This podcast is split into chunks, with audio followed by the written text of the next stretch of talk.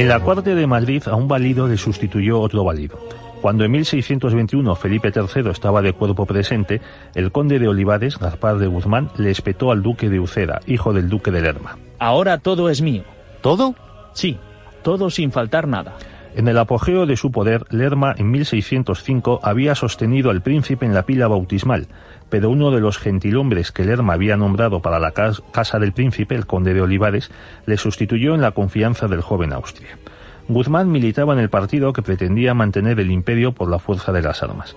A diferencia de Lerma, no le impulsaba el dinero, sino la pasión de mandar, como escribió Gregorio Marañón, y la gloria de la monarquía. Para comprender el ambiente de unión entre religión y política, así como de devoción en que se movía la corte española, basten unas palabras de Olivares de 1628. La salvación es todo lo que cuenta y todo lo demás es vanidad y locura. El comienzo del, reinado fue muy esperanzador. Felipe IV, con 16 años, castigó a varios de los miembros de la camarilla de Lerma y su hijo, y en 1625 se produjo una serie de victorias militares en Breda, Brasil, Mar del Norte y Génova, que hizo llamarlo Annus Mirabilis. Ese mismo año, Felipe nombró a Olivares duque. Sin embargo, a partir de entonces todo fueron desastres. La alta nobleza se opuso a un impuesto sobre su patrimonio y la hacienda agravó su déficit. El plan del valido de fundar la Unión de Armas, que implicase a todos los reinos de la península ibérica en el sostén del imperio, fracasó. España participó en la Guerra de los Treinta Años y acabó enfrentada a la Francia de Richelieu. En 1640 se sublevaron sectores portugueses y catalanes, ambos con ayuda francesa.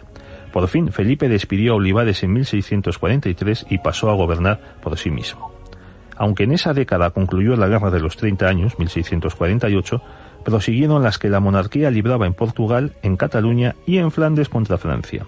Además, fallecieron la esposa de Felipe Isabel de Borbón y el príncipe de Asturias Baltasar Carlos. El soberano se casó con la prometida de su hijo, Mariana de Austria, que era su propia sobrina. De este matrimonio nació Carlos.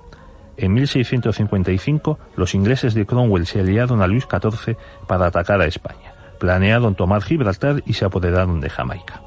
Al morir en 1665, después de 44 años de reinado, la herencia que dejó Felipe IV era penosa.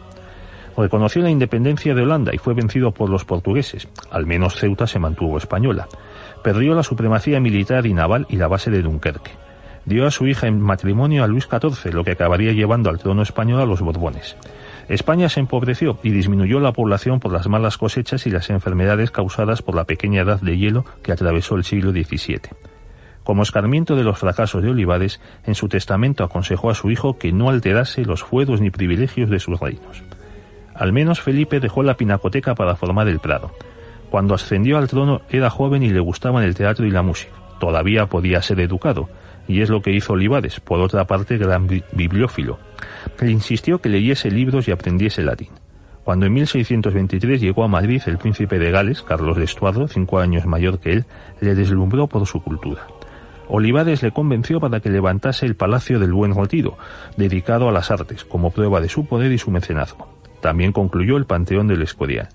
Felipe amparó a más de 200 escritores y músicos y pintores, y además se convirtió en el mayor coleccionista de pintura de su época.